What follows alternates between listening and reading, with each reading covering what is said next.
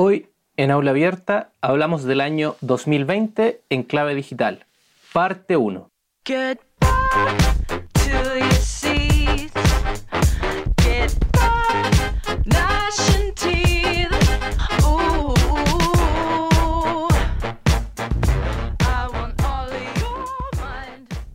El año 2020 estuvo marcado principalmente por la pandemia del coronavirus que vino a cambiar la vida de todas las personas del mundo. Fue un año donde lo digital se volvió de suma importancia para la mayor parte de la población mundial, ya que al estar confinados en nuestros hogares, la única manera de trabajar o de estudiar era a través de los medios digitales, con Internet como principal herramienta. A pesar de esta pandemia, el mundo siguió girando y la vida siguió su curso más o menos de manera normal en ciertos aspectos. Entre ellos, en México y Latinoamérica, ocurrieron algunos hechos relacionados con el ámbito digital, como consultas ciudadanas o reformas de ley, que afectan e influyen la vida de los ciudadanos y ciudadanas y que en este episodio queremos recordar a modo de recuento del año 2020 en clave digital.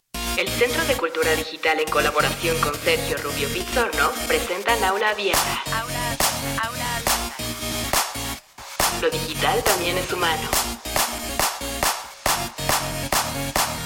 Hola a todas y todos nuestros oyentes. Estamos en un nuevo episodio de Aula Abierta, tu podcast del Centro de Cultura Digital, donde conversamos de lo digital desde una perspectiva personal, cultural y social, para recordar que lo digital también es humano. Los saluda Sergio Rubio Pichorno en la conducción y producción, con el gran Rodrigo Valdés en la grabación y edición. Este año 2021 trae la tercera temporada del podcast Aula Abierta, así que estamos súper, súper, súper contentos de compartir un nuevo año junto a todas y todos ustedes y así también aprovechar de agradecerle por acompañarnos por tercer año consecutivo de este proyecto, su podcast Aula Abierta.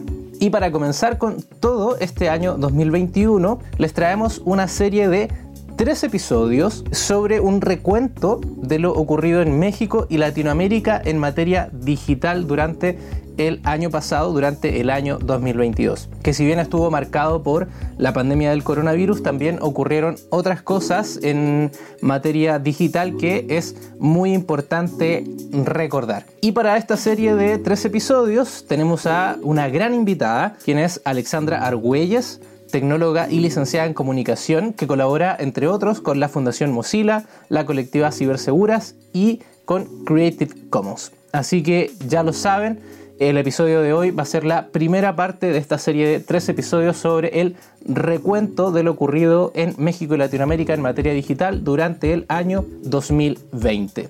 Además, comenzando este año nuevo, tenemos una nueva sección donde una amiga o un amigo del podcast nos estará recomendando alguna obra, proyecto o información digital de interés, pudiendo ser esta una película, una serie, un libro, un software libre, una aplicación, entre muchas otras cosas. Y para dar el puntapié inicial a esta nueva sección, tendremos a Irene Soria, presidenta de Creative Commons México, que nos recomienda entre otros, una serie de televisión muy interesante y que a manera de adelanto les puedo contar que el protagonista de esta serie es el mismo actor que protagonizó la afamada película Bohemian Rhapsody sobre la vida de Freddie Mercury y la banda Queen.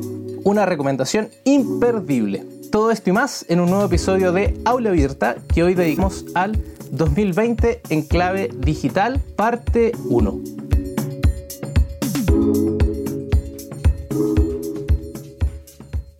Como les adelantaba en la presentación del episodio, hoy tendremos la primera parte del recuento del año 2020 en clave digital, para lo cual estaremos conversando con Alexandra Argüelles, quien es tecnóloga y licenciada en comunicación. Facilita además talleres y provee acompañamiento en seguridad digital para activistas, defensoras de derechos humanos y periodistas.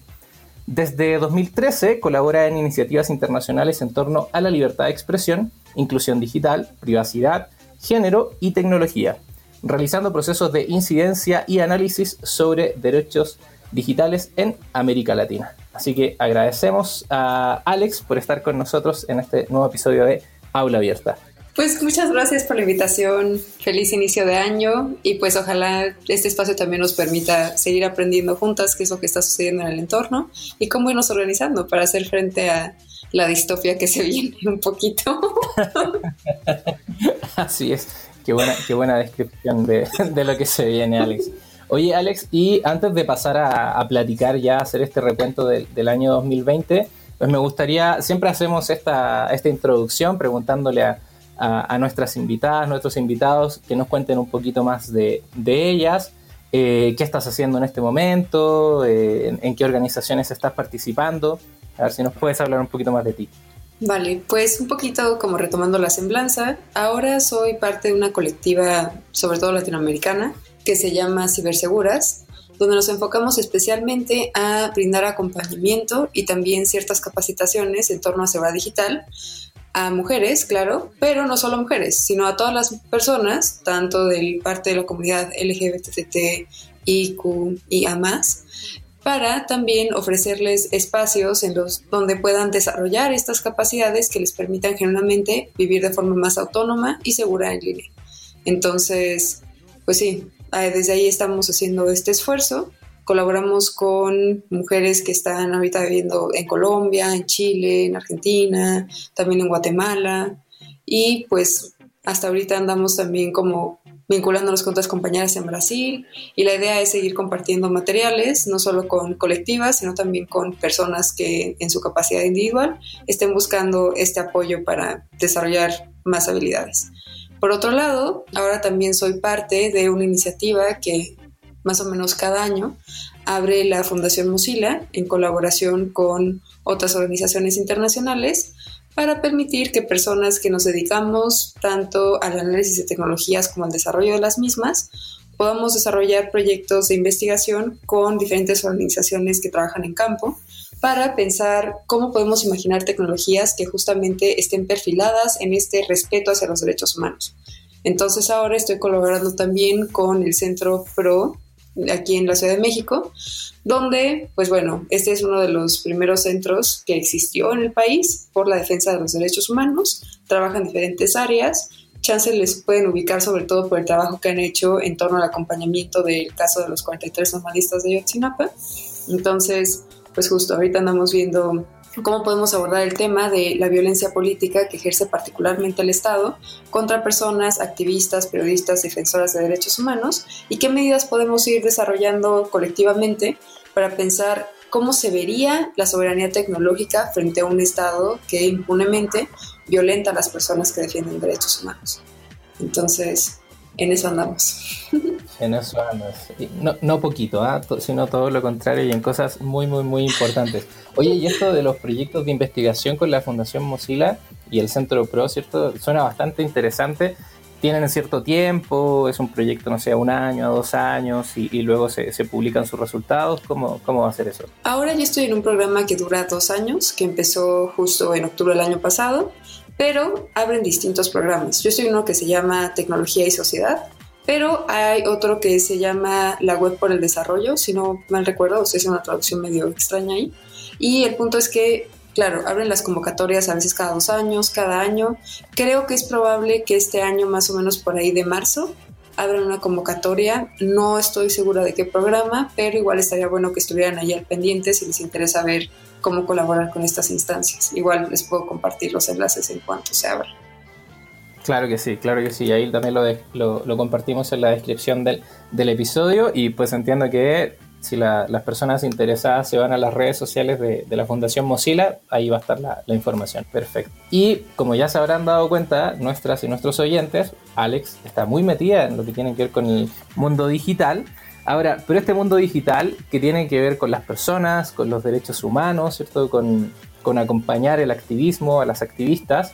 Y de eso, o sea, gracias a, como decíamos en el episodio 10 de Aula Abierta sobre Salvemos Internet, tenemos acá en, México una Liga de la Justicia, ¿cierto? De, las personas que defienden nuestros derechos humanos en, en Internet, en estos ambientes digitales. Y pues empezamos el año 2020 además con este asunto, bueno, esto de los lineamientos, el, anteproyecto que tenía el Instituto Federal de Telecomunicaciones, conocido como el anteproyecto de lineamientos de gestión de tráfico, en donde pues tienen unos nombres un tanto enredados, ¿cierto? Para las personas que no estamos metidas en este mundo, pues quizás no vamos a entender nada. Entonces, esta Liga de la Justicia, como les contaba, ¿cierto? Con, con activistas mexicanas y mexicanos se han estado organizando, entiendo que desde hace muchos años, pero específicamente en el 2020 empezaron a realizar una campaña que se llamó o se llama Salvemos Internet. Esa era la idea, tenía que ver con porque estaba en riesgo la neutralidad de la red, entonces acerca de esto, Alex, ¿qué nos, qué nos podrías contar? ¿Qué, ¿Qué pasó específicamente respecto de esta campaña Salvemos Internet en 2020? Pues bueno, un poco para hacer un mini contexto, por si no han checado el episodio 10, altamente recomendable.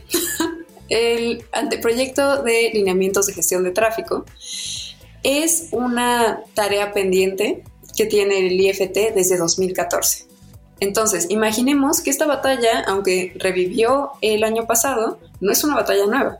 Como muchas otras de las que vamos a estar hablando durante este episodio, tiene que ver sobre todo con esta parte del acceso a Internet, entendido como un derecho fundamental. ¿Por qué? No porque tengamos esta fetichización de Internet como tal y por eso queramos que todo el mundo esté obsesionado con la tecnología, sino porque Internet es un catalizador de derechos humanos, en el sentido que permite que de una forma más sencilla diferentes personas tengan tanto acceso a la información como posibilidades de ejercer su libertad de expresión de una manera más amplia.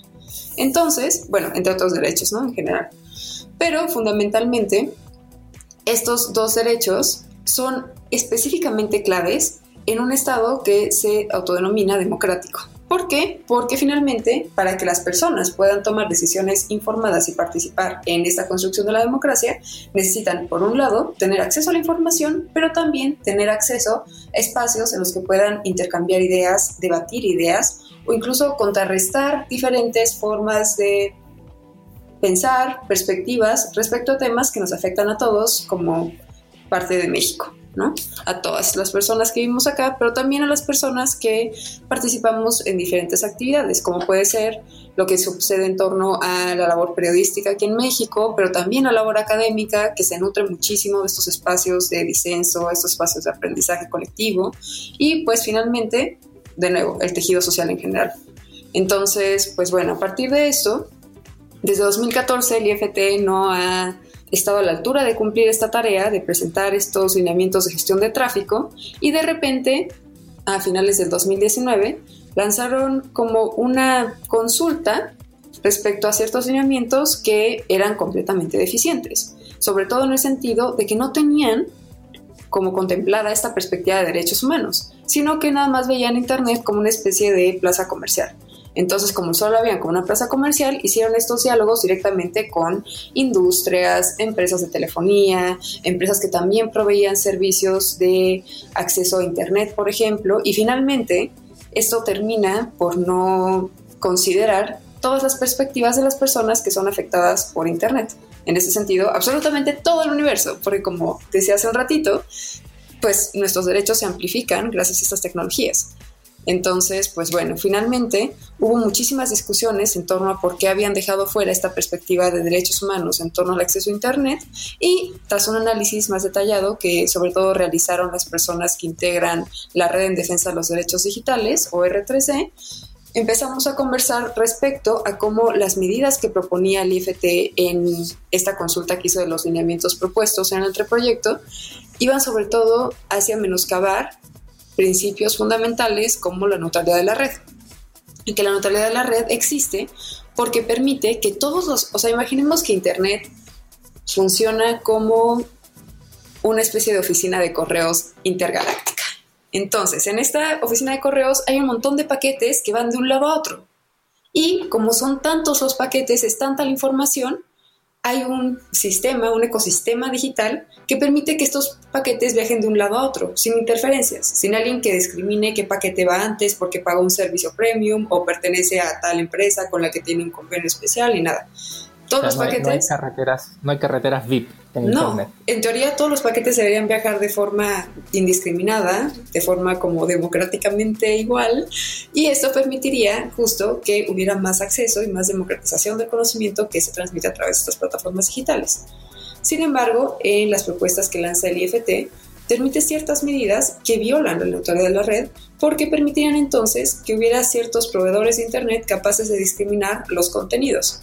Y no solo discriminar los contenidos para ofrecer ciertas ventajas competitivas sobre sus pues sí, contrapartes a sus consumidores, sino que también le ofrecía al Estado tener ciertas facultades especiales para poder vigilar estos paquetes. Esto quiere decir violar la privacidad de las comunicaciones que viajan en Internet.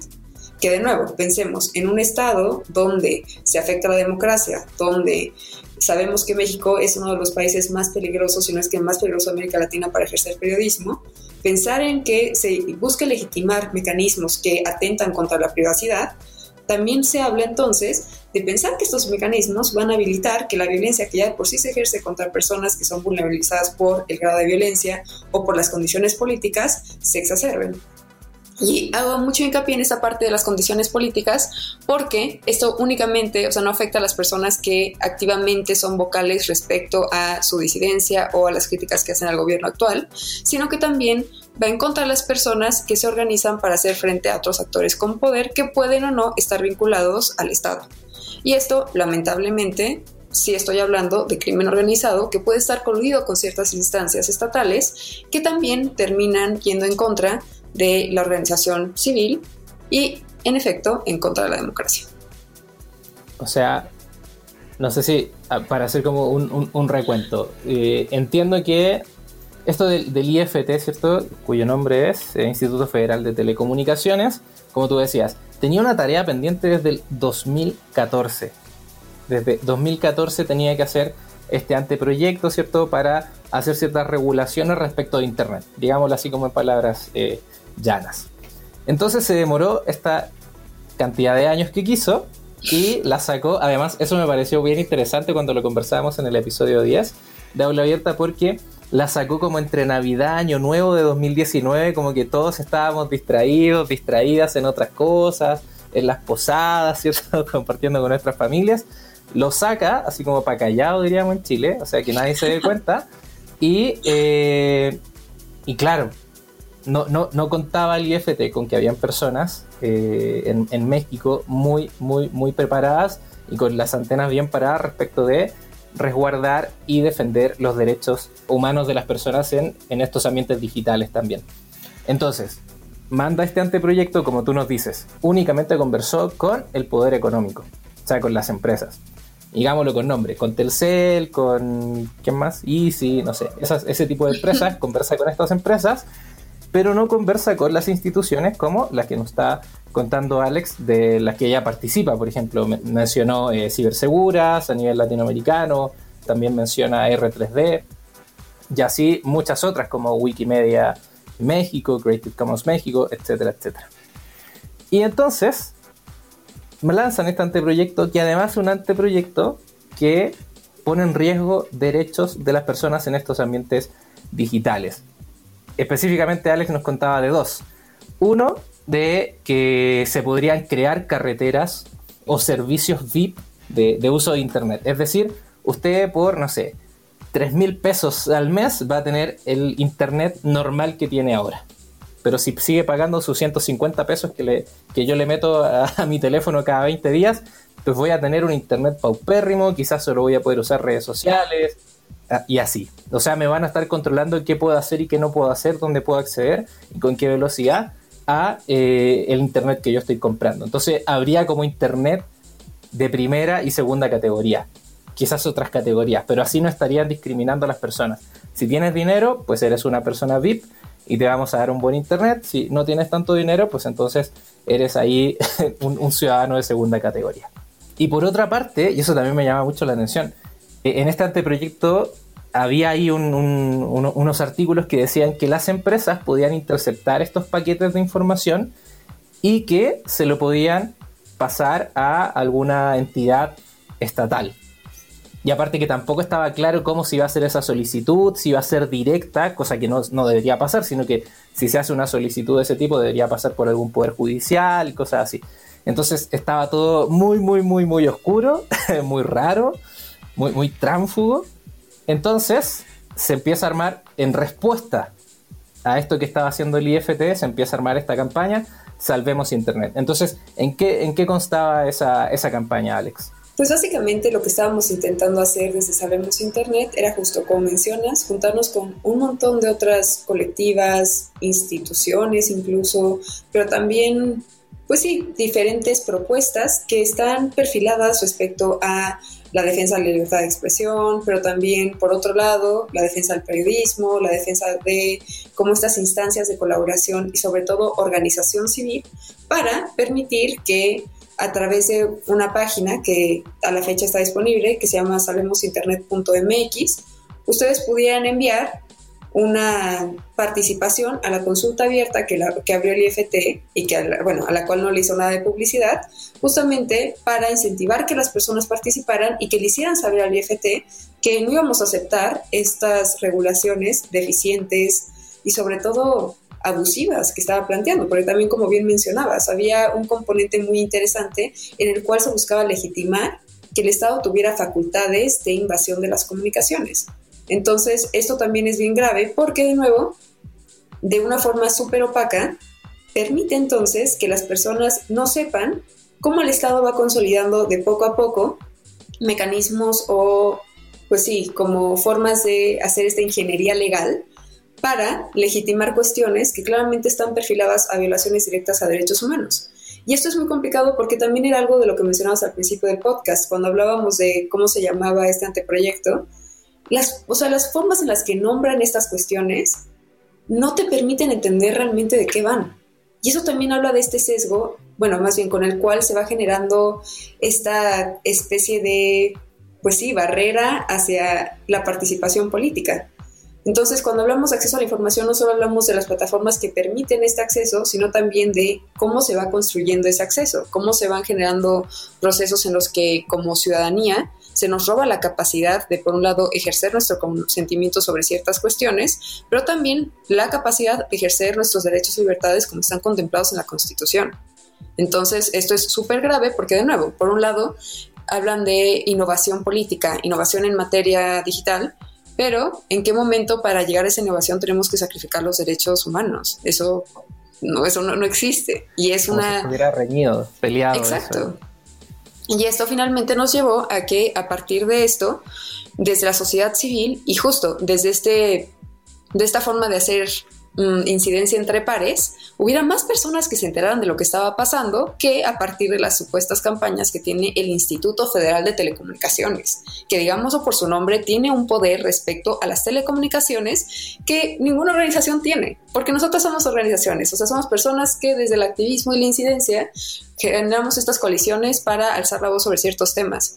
Pero nosotros no tenemos financiamientos por parte del Estado, no tenemos como esta capacidad tan amplia de llegar a diferentes espacios, no tenemos esta capacidad incluso de tener, pues, este acceso tan amplio que tienen las personas que colaboran en el IFT para promover o desincentivar ciertas medidas que claramente son lesivas de derechos humanos. Sin embargo, parece que para estas personas es más fácil ignorar esto con la esperanza de consolidar ciertos negocios con empresas o incluso consolidar ciertos puestos que les permitan tener un rango mayor al puesto que tienen ahora.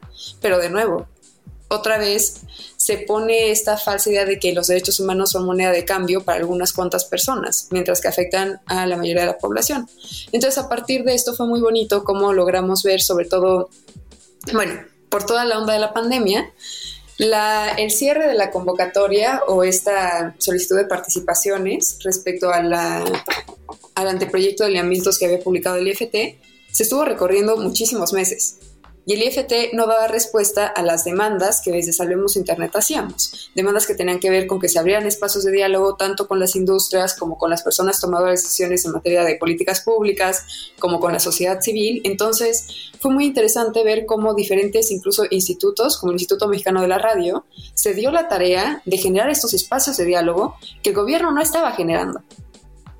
Entonces, de nuevo vimos cómo la sociedad civil organizada generó estos espacios para pues generar esta resiliencia, ¿no? Por así decirlo, y poder no solo informar a las personas, sino también habilitar estas acciones políticas que también facilitan la participación de todas las personas en México de la democracia. Entonces, esto fue muy interesante, fue muy bonito. Finalmente, mm, entiendo que cuando cerró esta campaña, que fue más o menos el 15 de julio, si no mal recuerdo, teníamos más de, déjame encuentro la cifra precisa. Sí, era una cifra bien, bien grande.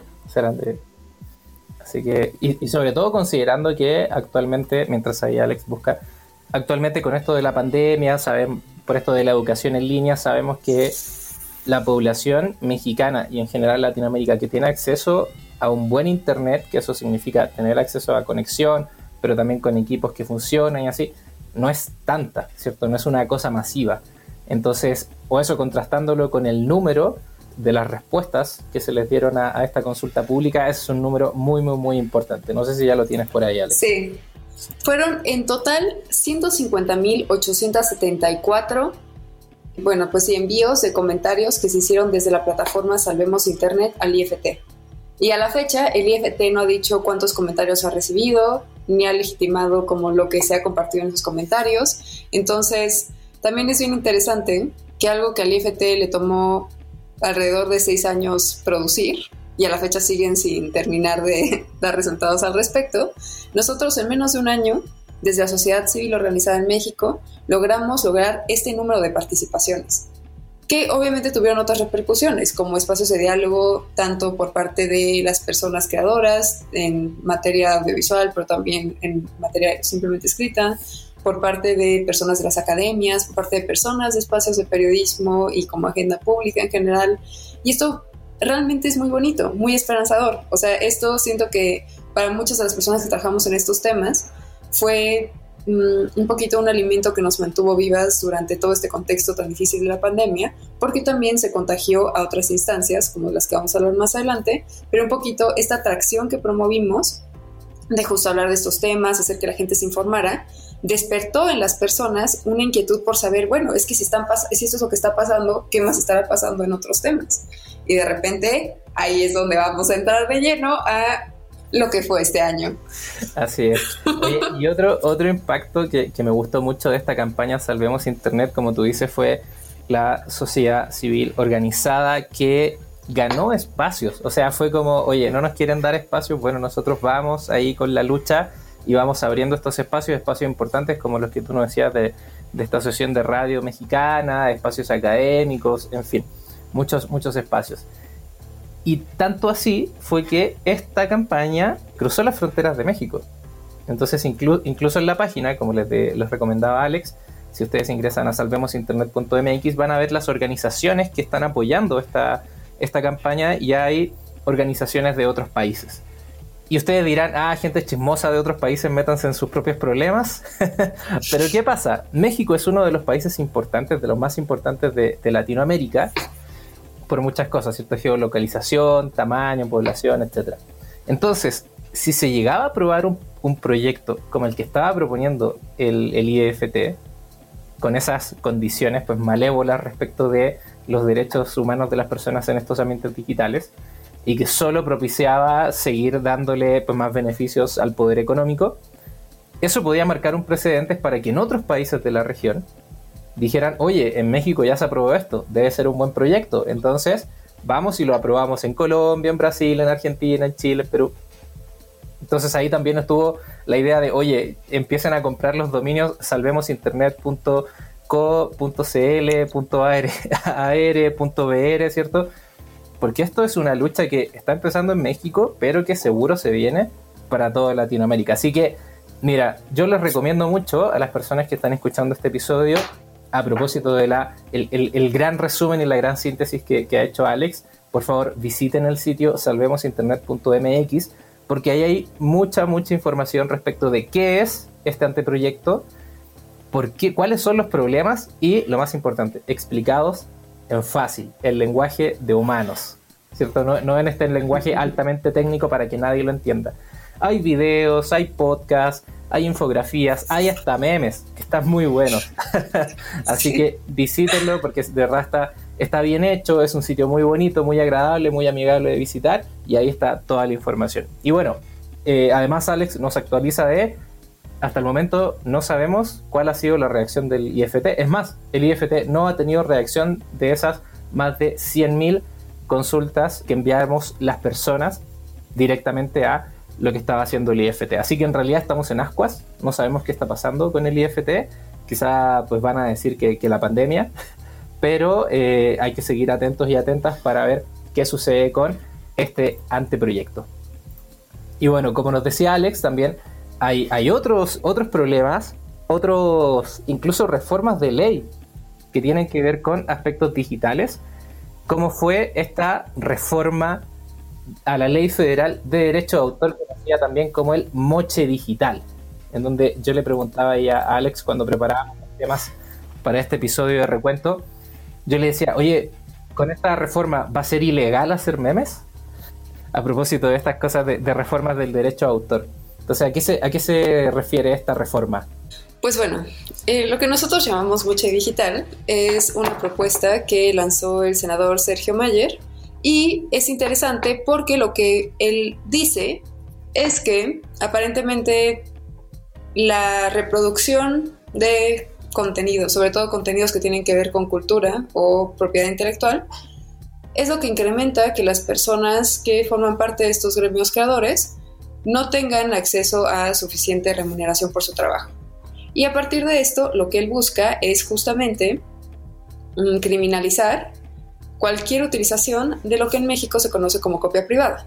O sea, cuando tú en México eres propietario propietario de cualquier obra, tú tienes el derecho a tener una copia privada. Una copia privada que tú puedes usar dentro de las facultades establecidas a la ley para hacer lo que se te dé la gana con ella. Obviamente, idealmente no generar como estas cuestiones con fines de lucro y si en dado caso vas a generar cuestiones con fines de lucro, justamente darle la retribución pertinente a las personas propietarias originales de los derechos de autor por esa obra. Eso, eso es lo que ya existe. Pero Sergio Mayer dice, no, en México tenemos un problema súper grave con la piratería y la única forma de erradicar esto no es abrir programas por parte del gobierno para fortalecer el desarrollo de las industrias creativas, bueno, no industrias, más bien las personas detrás de las industrias creativas, sino que es seguir criminalizando a las personas que, sobre todo por desventaja económica, no pueden tener acceso a estos productos culturales. Entonces, en su propuesta, lo que él está buscando es criminalizar de una forma, sobre todo, sesgada y, de nuevo, políticamente hiperopaca, está criminalizando la utilización de la copia privada por, en una forma de malentender la copia privada como equivalente a piratería, que eso no es. O sea, la copia privada es copia privada, la piratería es piratería y Sergio Mayer está haciendo una fusión de las dos para criminalizar lo que las personas podemos hacer con nuestras copias privadas. Copias privadas que incluso facilitan en un lugar, en, bueno, en un país en el que claramente tenemos unos índices altísimos de analfabetismo y falta de acceso a la cultura, lo que permite la copia privada también es de alguna manera facilitar el acceso a la cultura y al conocimiento. Y por eso, en este sentido, había como muchísima disonancia en torno a qué podría pasar con los memes. Porque finalmente hay personas que para realizar esos memes jalan contenido que alguien más hizo y lo transforman, lo pues sí, le dan como una nueva... Un nuevo significado. Como, sí, un nuevo significado, una transformación completamente distinta al contenido original para producir una, pues sí, un vehículo de información distinto a su original, ¿no? Y entonces, aunque esta ley realmente no va a prohibir que hagas memes, sí podría permitir en cierto caso que alguien pudiera criminalizar el uso que tú estás haciendo de su obra. Y esto se va como añadiendo a otras reformas, de las cuales vamos a hablar más adelante, como las que habilitó el TEMEC, que es el tratado entre México, Estados Unidos y Canadá, a través del cual se habilitaron otras medidas que ahora vamos a la campaña censuran ni candados, pero finalmente lo que pretende hacer el moche digital, y esto es muy interesante porque justo el 12 de diciembre se intentó hacer como esta nueva discusión para que se pasara o se aprobara esta propuesta de Sergio Mayer.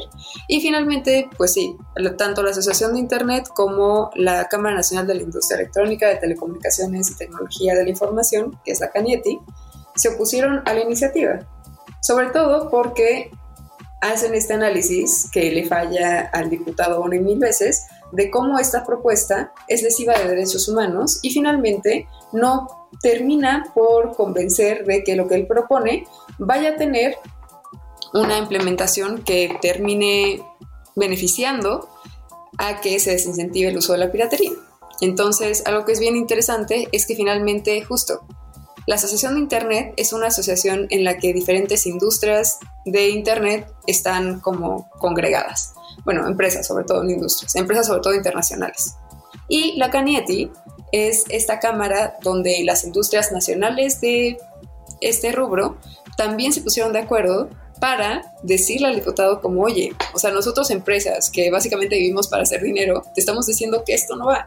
Esto es preocupante y además, la neta, onda, no estás topando lo que estás haciendo, estás generando un problema todavía más grande que finalmente no se va a traducir a lo que tú quieres. Entonces eso también nos habla de que finalmente hay un montón de políticas que se están promoviendo que hablan más de un intento de generar una carrera política de quienes las promueven y no tanto un intento genuino por salvaguardar los derechos humanos o incluso facilitar las condiciones de vida, en este caso, por ejemplo, de las personas creadoras.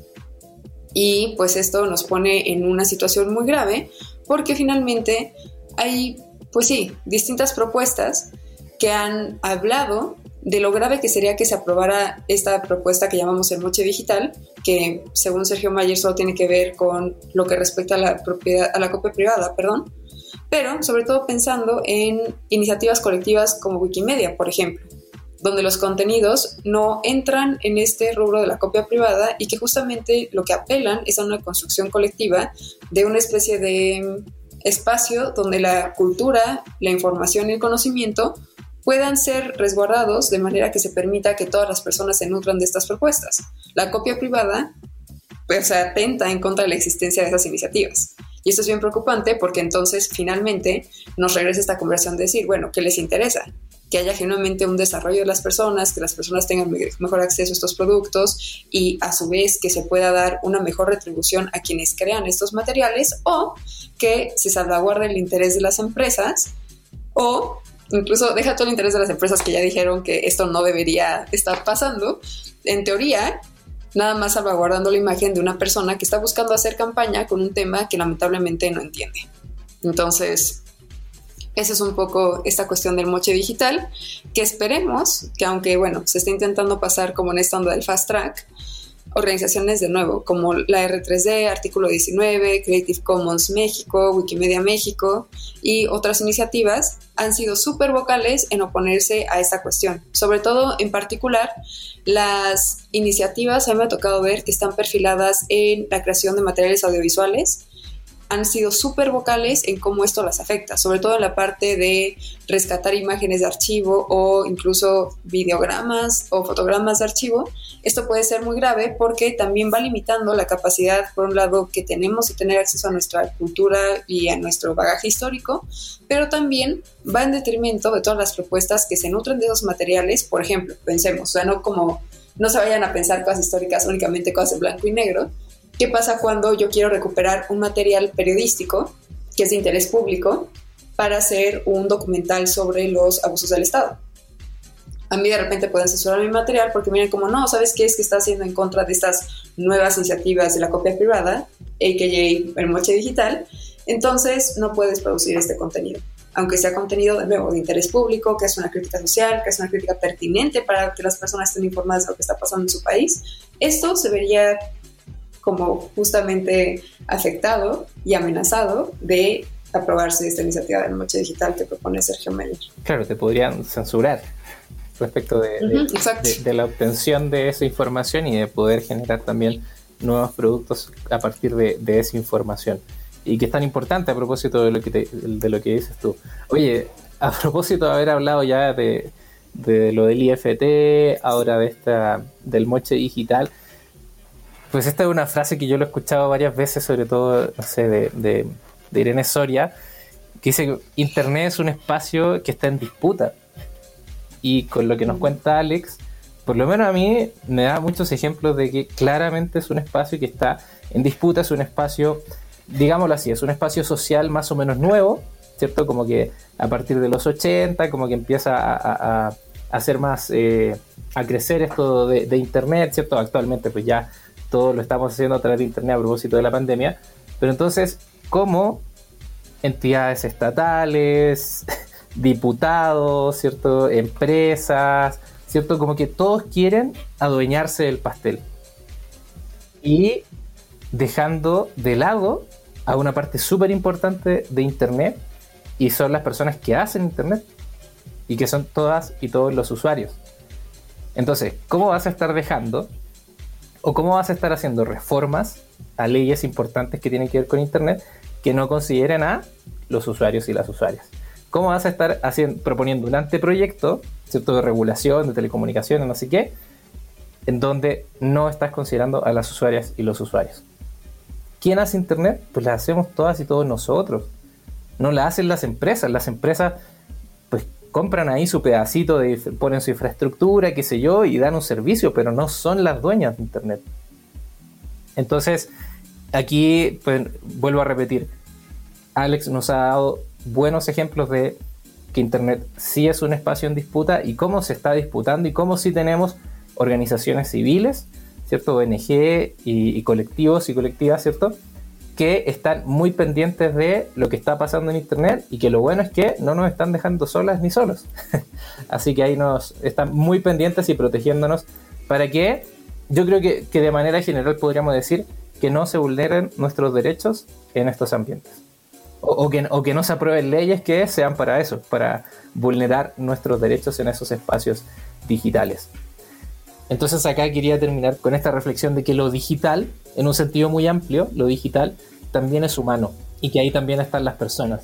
Y por eso es importante tener estos espacios para poder conversar acerca de este lado humano de lo digital. Y qué bueno haberlo hecho con Alex en este primer episodio. Así que Alex, te agradezco mucho. Ya para terminar, si las personas están interesadas en contactarte, algún medio de comunicación, red social que nos quieras compartir. Pues yo les invito, sobre todo retomando también lo que ya decía Sergio, a que si quieren seguir conversando, aprendiendo de estos temas sobre todo, no escatimen en visitar los sitios sobre todo de R3D, r3d.mx, también está SocialTIC, que pueden encontrarlos como socialtic.org, entiendo, a las chicas de luchadoras, luchadoras.mx, también está Surciendo, que encuentran como surciendo.org. También está esta iniciativa que es, bueno, esta organización que es Artículo 19, la Oficina de México y Centroamérica, que trabaja sobre todo temas de censura hacia periodistas y defensoras de derechos humanos. Y pues si quieren contactarme, pueden encontrarme a través de esta red macabra Twitter como arroba capsofit, esto es K-A-F-S-O-F-I-T, o a través de Mastodon, que es esta red que ojalá más personas migremos hacia allá, a través de arroba Safco. Esto es S-A-F-K-O-E. Entonces, cualquier cosa, ahí nos vemos.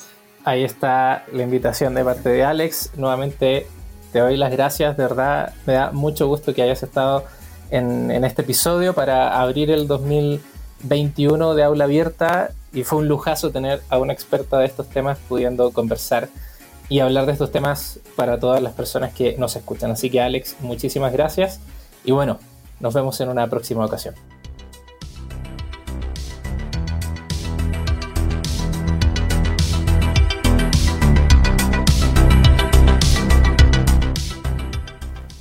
Como les comentaba al comienzo del episodio, en este nuevo año, en este 2021, estamos estrenando sección del podcast eh, una sección de recomendación donde una amiga o amigo nos trae una recomendación de obras, aplicaciones, contenidos o proyectos digitales de mucho interés.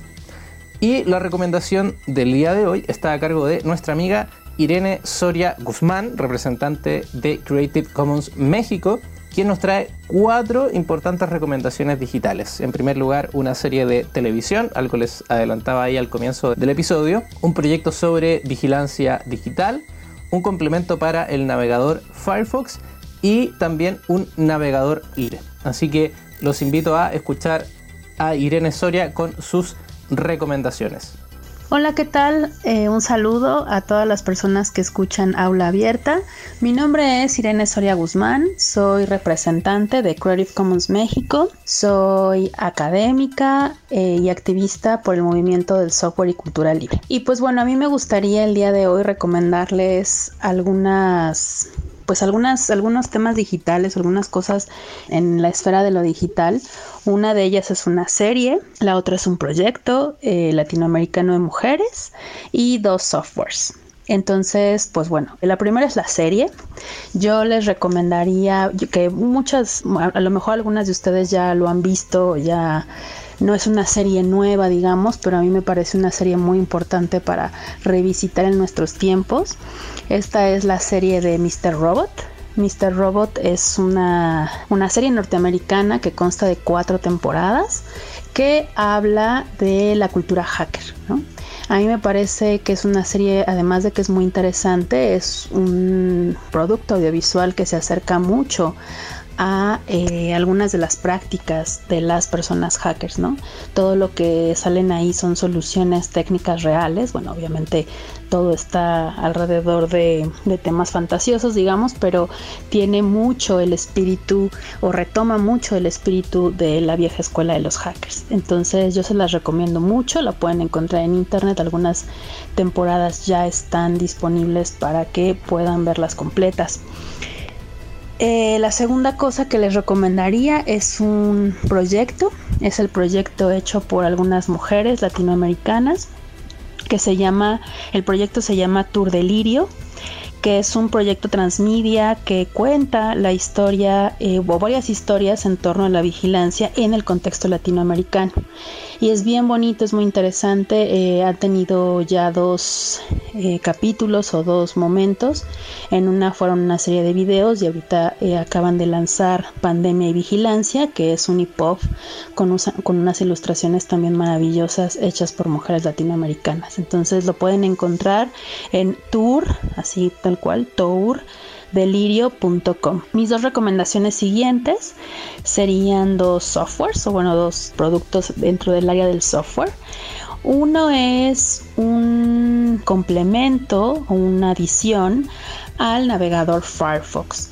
Yo este, yo, utilizo el, navegador Firefox como, como mi navegador de cabecera, mi navegador por default, pero particularmente uso un complemento que me ha servido muchísimo, no solamente ahora en la pandemia, sino también para cuidar un poco, eh, pues no dejar tanto rastro, no dejar tanta huella digital y esto es a través de los multicontainers. Es un complemento de Firefox que tiene la posibilidad de que las pestañas que abrimos se abran en contenedores distintos. ¿Y esto qué significa? Pues que cuando tú abres, por ejemplo, una página de un, de un portal de noticias, ¿no?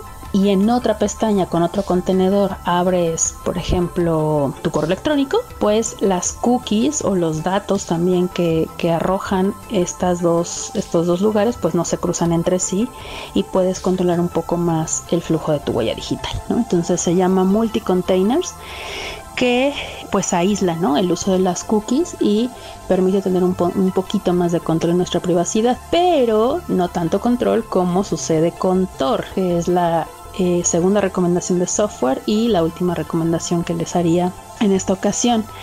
El navegador Tor es un navegador que permite el anonimato y la privacidad al 100%.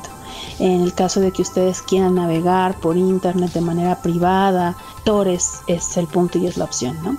Y hay que quitarnos esta idea también de que Tor se conecta con algo negativo o con la famosa, yo diría no tan existente eh, Deep Web, sino que tenemos que regresar a Tor esta... Mm, eh, tenemos que regresar la importancia de ver a Tor con este imaginario de privacidad y de eh, poder controlar lo que hacemos dentro de estas plataformas, ¿no? O sea, que las que Internet no, no sepa o que muchas de las cosas que suceden en Internet no, no se sepa hacia dónde van nuestras huellas digitales y que, sino que nosotras podamos navegar en completo anonimato para hacer investigación, para poder navegar sin que seamos rastreables, ¿no? Sobre todo esto lo, yo al menos lo utilizo mucho cuando hago algún tipo de investigación documental o cuando quiero adentrarme en algunas páginas para saber un poco más de algunos temas y no quiero que se sepa o no quiero que me rastreen en tanto que mi privacidad es importante, pues bueno, uso Tor para ser 100% anónima. Entonces, bueno, esas son las esas serían las recomendaciones que yo haría un poco variaditas y pues bueno, espero que algunas de ellas les gusten y eh, lo puedan compartir con sus personas cercanas. Ahí estaban las recomendaciones que con mucho cariño nos trajo Irene Soria Guzmán, a quien le agradezco por participar de esta sección, inaugurando esta sección de recomendaciones. Así que un saludo y un gran abrazo para ella. Y eh, a todas nuestras y nuestros oyentes les comento que en la descripción de este episodio, o sea, vayan ahí a su reproductor y vayan a ver la descripción del, podcast, ¿cierto? Del episodio, porque ahí van a encontrar los enlaces, las ligas, las URL, para acceder a la información de las recomendaciones que nos dio Irene, para que puedan acceder a ellas de manera fácil y sencilla. Finalizamos este episodio dándote las gracias por acompañarnos una vez más en el podcast Aula Abierta. Si quieres contactarte con nosotros, nos puedes escribir en Twitter a la cuenta arroba aulaabiertapod, arroba aulaabiertapod, P-O-D, o también a mi cuenta personal que es arroba Sergio Rubio. Al inicio, en vez de S, es con Z, arroba Sergio Rubio. Y también nos puedes escribir por correo electrónico a la dirección aulaabiertapodcast.gmail.com. Te recuerdo que nos puedes encontrar en tu aplicación de podcast favorita. Búscanos como Aula Abierta en Spotify, Apple Podcasts, iBox, YouTube y SoundCloud. Suscríbete a nuestro podcast en cualquiera de estas aplicaciones para que te enteres de todas las novedades del programa. Nos escuchamos en una próxima edición de Aula Abierta. Hasta luego y gracias totales. Escuchaste Aula Abierta, una colaboración del Centro de Cultura Digital con Sergio Rubio Pizzorno. Lo digital también es humano.